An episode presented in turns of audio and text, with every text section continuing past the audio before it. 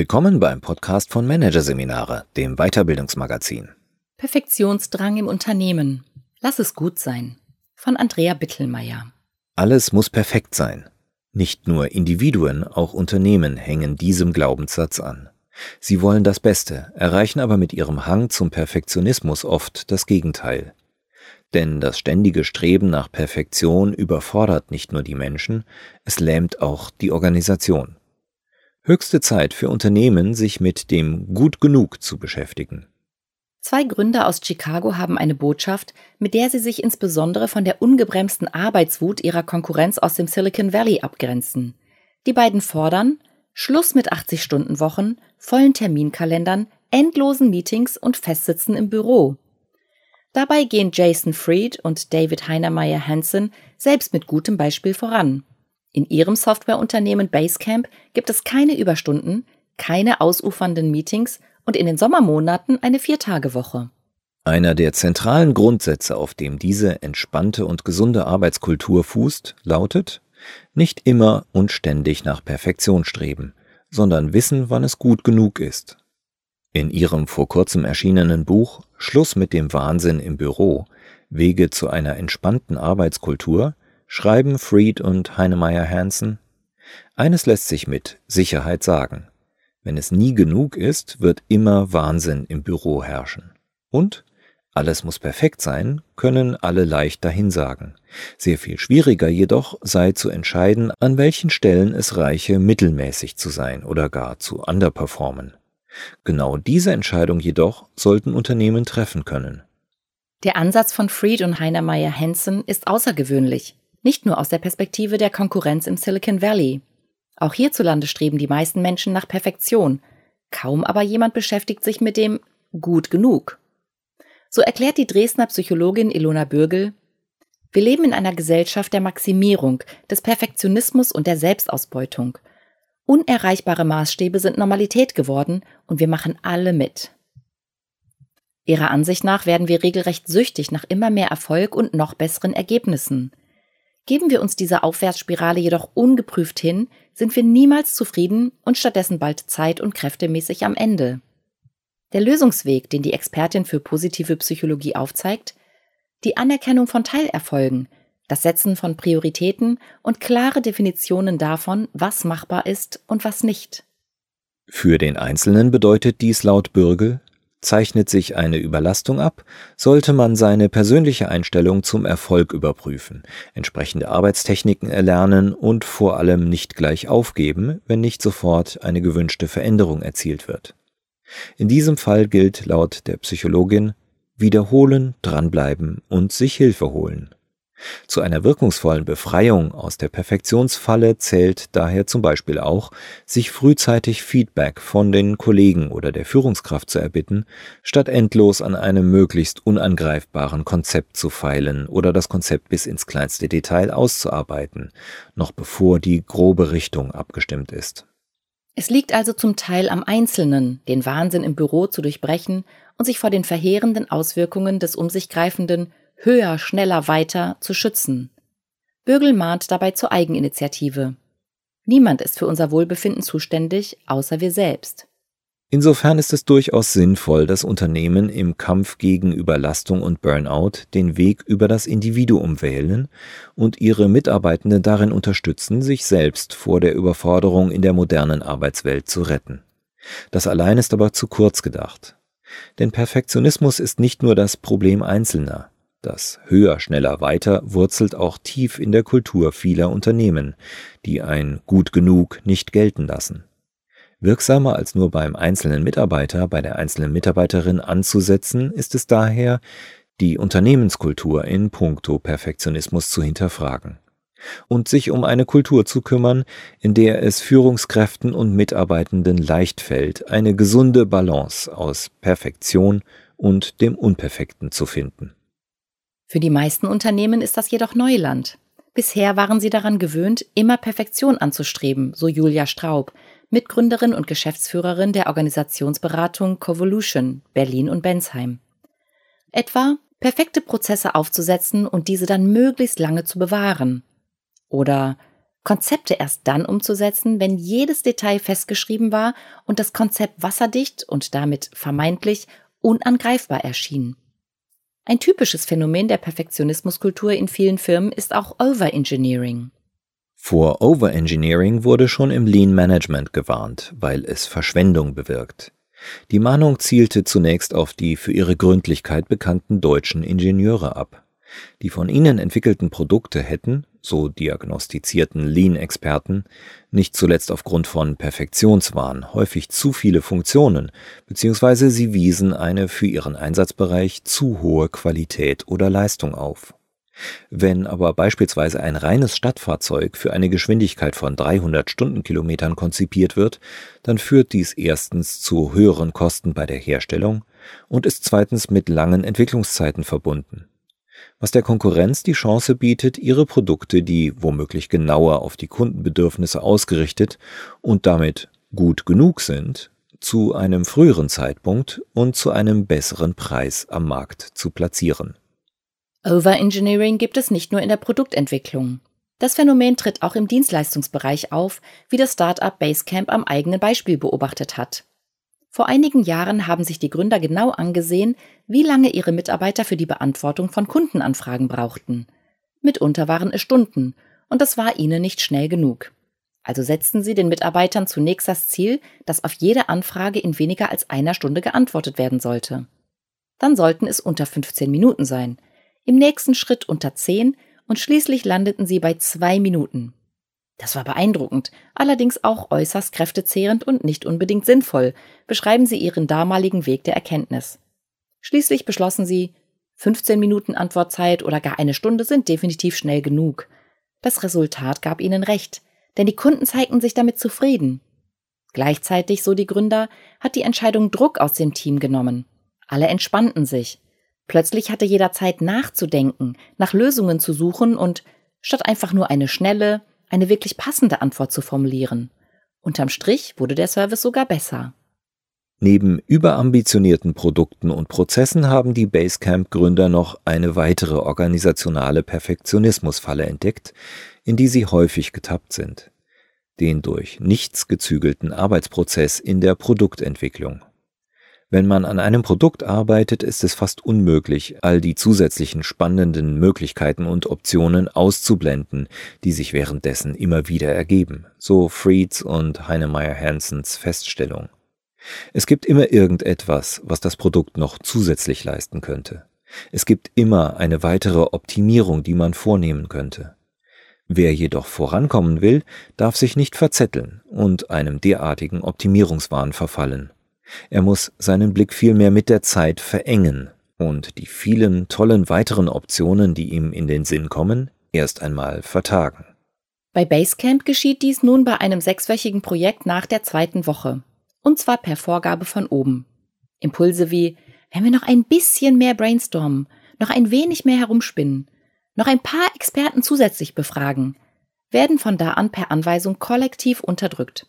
Neue und vermeintlich bessere Ideen werden erst nach Abschluss des Projekts wieder hervorgeholt und auf ihre Relevanz hin überprüft. Diese Vorgehensweise entspricht in etwa dem Ablauf, den auch moderne agile Arbeitsmethoden vorgeben, erklärt Julia Straub. Bei Scrum etwa ist die gemeinsame Vorstellung davon, was man in einem bestimmten Zeitraum erreichen will, ein zentraler Punkt. Zu Beginn einer Entwicklungsphase wird festgelegt, was wollen wir innerhalb eines Sprints, zum Beispiel in zwei oder vier Wochen, geschafft haben? Worum kümmern wir uns? Aber auch, worum kümmern wir uns jetzt nicht? So wird der Fokus des Teams auf die wichtigsten Aufgaben gerichtet. Gleichzeitig wird der einzelne Mitarbeiter dabei unterstützt, die richtigen Prioritäten zu setzen. Der Verzettelung und dem Drang zur ständigen Optimierung wird damit Einhalt geboten. Die frühzeitige Abstimmung über die Bedeutung von Aufgaben und deren Eingrenzung auf das Notwendige und Machbare ist ein zentraler Faktor, wenn es darum geht, das Prinzip gut genug in Unternehmen zu etablieren. Auch die Form der Entscheidungsfindung spielt eine Rolle, wenn Organisationen ihren Hang zum Perfektionismus überwinden wollen. Wird bei jeder Entscheidung gefragt, ist dieser Vorschlag perfekt? Wird im Team unendlich lang über Vorschläge und Ideen diskutiert. Eine Vorgehensweise, die sich gerade in der heutigen Zeit als zunehmend lähmend erweist. So beobachtet der Berater und Speaker Ingo Radamacher, dass das Verlangen nach der mit absoluter Sicherheit richtigen, klugen und damit perfekten Entscheidung die Mitarbeitenden paralysiert. Solch eine perfekte Entscheidung gibt es nämlich gar nicht, auch wenn die ständig größer werdende Menge verfügbarer Daten dies suggeriert, so Radamacher. Wer trotzdem weiterhin von der optimalen Lösung träumt und nichts anderes gelten lässt, setzt dem Berater zufolge ausreichend gute Entscheidungen nicht um und steckt fest. Anders formuliert, der Traum von der perfekten Entscheidung verhindert eine gute. Als Gegenmittel empfiehlt Radermacher eine andere Sicht auf Entscheidungen. Entscheidungen sind Schritte, sagt er. Begreift man sie als solche, wächst das Bewusstsein dafür, dass auch eine Fehlentscheidung nutzen kann. Denn aus ihr entsteht die Chance zu lernen. Ein Verfahren der Entscheidungsfindung, das diese gelassene Sichtweise unterstützen kann, ist laut Julia Straub beispielsweise der aus der Soziokratie entlehnte Konsent. Hier wird bei der Präsentation einer Idee eben gerade nicht gefragt, ist dieser Vorschlag perfekt, beziehungsweise wie machen wir ihn perfekt? Stattdessen klärt das Team in einem vorgegebenen Abstimmungsverfahren, ist dieser Vorschlag gut genug für jetzt? Good enough for now wissend, dass wir ihn zu einem späteren Zeitpunkt wieder anpassen können. Und ist er sicher genug, ihn auszuprobieren? Safe enough to try. Oder gibt es einen schwerwiegenden Einwand, weil durch die Umsetzung ein Schaden entsteht, den wir nicht wieder beheben können? Gibt es diesen nicht, wird der Vorschlag umgesetzt und im Anschluss überprüft, welches Ergebnis er gebracht hat. Iteration statt Perfektionswahn bringt Straub die Vorgehensweise auf eine griffige Formel. Damit iteratives Arbeiten gut funktioniert, braucht es in den Firmen nicht zuletzt die vielbeschworene neue Fehlerkultur. Das bedeutet nicht jeden Fehler zu akzeptieren, erklärt Radermacher. Es heißt vielmehr anzuerkennen, dass bei der Entscheidungsfindung mitunter Annahmen getroffen wurden, die sich im Nachhinein als nicht zutreffend herausgestellt haben. Auch Straub ist wichtig, dass die Abkehr vom Perfektionismus nichts damit zu tun hat, schlechte Qualität zu liefern oder nicht gewissenhaft zu arbeiten. Im Gegenteil, die Verbindlichkeit bei agil gemanagten Projekten, die sich pragmatisch und nicht perfektionistisch vorantasten, sei extrem hoch. Jeder wisse genau, was zu tun ist und was nicht. Das ist weit wirksamer als viele Tipps, die sich auf Arbeitstechniken des Einzelnen beziehen. Straub sagt, verweisen Vorgesetzte im Kampf gegen ausufernden Perfektionismus auf die 80-20-Regel, also darauf, dass man 80 Prozent der Ergebnisse mit 20 Prozent des Gesamtaufwandes erreichen könne, weiß der Einzelne oft immer noch nicht, welchen Teil der Anstrengungen er sich sparen kann. Stefan Fries von der Münchner Change Factory wendet das Prinzip der Iteration auch bei großen Change Management Projekten an. Früher wurde jedes Mal große, allumfassende, durch zahlreiche Analysen abgesicherte Konzepte für den Wandel geschrieben. Diese waren, so Fries, nicht nur aufwendig zu erstellen, sie lähmten die Mitarbeitenden, die sie umsetzen sollten, und trugen dazu bei, dass sich die Belegschaft gegen den Wandel geradezu immunisierte. Die Menschen sind müde von riesigen Maßnahmenkatalogen, bringt Fries es auf den Punkt. Was nach seiner Erfahrung selbst bei großen Change-Vorhaben besser funktioniert als der allumfassende Plan, Zunächst eine überschaubare Menge an Maßnahmen umsetzen, dann diese auf ihren Erfolg hin überprüfen und gegebenenfalls nachjustieren oder die nächsten Schritte einleiten. Innerhalb der einzelnen Projekte mahnt auch Fries zu zügigen Entscheidungen. Insbesondere bei hochkomplexen Fragestellungen sei es wichtig, unter der Vorgabe gut genug zu entscheiden, voranzukommen und aus den erzielten Ergebnissen zu lernen. Ebenso wichtig ist aus seiner Sicht aber auch eine kluge Beschränkung im Vorfeld. Denn laufen in einem Unternehmen, wie das heute keine Seltenheit ist, viele groß angelegte Change-Projekte gleichzeitig, kann das Unternehmen diese nicht mehr bewältigen. Teile der Belegschaft fallen in den roten Bereich. Daher gilt im Change Management, so schnell und vorläufig im einzelnen Projekt entschieden werden sollte, so wichtig ist es, vorher genau zu klären, welche Aufgaben für ein Team, ein Bereich oder das gesamte Unternehmen überhaupt realistisch zu schaffen sind. Das ist zum einen eine Aufgabe des Projektportfolio-Managements. Dieses sollte sich über einen Bereich oder das gesamte Unternehmen hinweg fragen, was können wir noch verarbeiten? Was können wir wirklich in einem begrenzten Zeitabschnitt zu Ende bringen? Zum anderen ist es Aufgabe der Teams, ihren Work in Progress zu beschränken, etwa mit Hilfe von Kanban-Boards. So wichtig allerdings Methoden sind, um in Unternehmen das Prinzip gut genug zum Zuge kommen zu lassen, so wenig können sie allein ausrichten. Am augenfälligsten zeigt sich das im Silicon Valley, wo zwar intensiv mit Ansätzen wie Scrum, Kanban und Co gearbeitet wird, aber längst nicht nur das Unternehmen Basecamp eine besonders unmenschliche Arbeitskultur beklagt. Dank der neuen Methoden arbeiten und entscheiden die Unternehmen dort in der Regel schon sehr schnell, aber sie wollen immer noch schneller werden. Sie folgen oft der Devise, dass man mit einem Produkt der Erste sein muss, um Marktführer zu werden, so Change-Experte Fries. Basecamp allerdings positioniert sich auch in diesem Punkt gegen den Mainstream. Der Anbieter von Kollaborationssoftware, der jüngst mit 50 Mitarbeitenden einen Jahresumsatz im hohen zweistelligen Millionenbereich erzielte, kennt seinen eigenen Marktanteil noch nicht einmal. Und er ist ihm auch egal, wie die Gründer beteuern. Was hingegen zähle sei, dass Basecamp ein gesundes Unternehmen ist, das nach den Vorstellungen der Gründer solide wirtschaftet. Wir sorgen für unsere Kunden und unsere Kunden sorgen für uns. Das ist es, was zählt. Damit beschreibt Basecamp ein Konzept, dem auch Unternehmen folgen, die sich zum Beispiel konsequent dem nachhaltigen Wirtschaften verschrieben haben.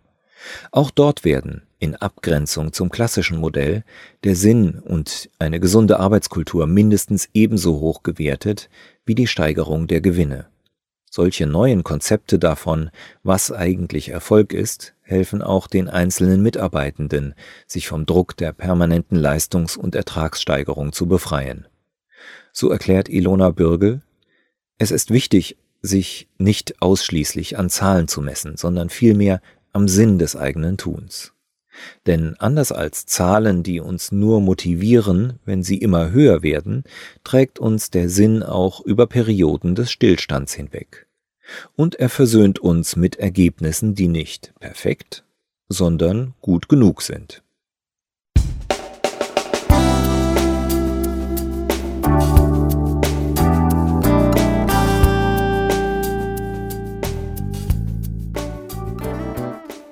Sie hörten den Artikel Perfektionsdrang in Unternehmen. Lass es gut sein von Andrea Bittelmeier aus der Ausgabe Februar 2020 von Managerseminare, produziert von Voiceletter. Weitere Podcasts aus der aktuellen Ausgabe behandeln die Themen Organisationswandel durch Resonanz, Swinging Change und Führen mit Rollenkompetenz, Lernen vom Schauspieler. Weitere interessante Inhalte finden Sie auf der Homepage unter managerseminare.de und im Newsblog unter managerseminare.de/blog.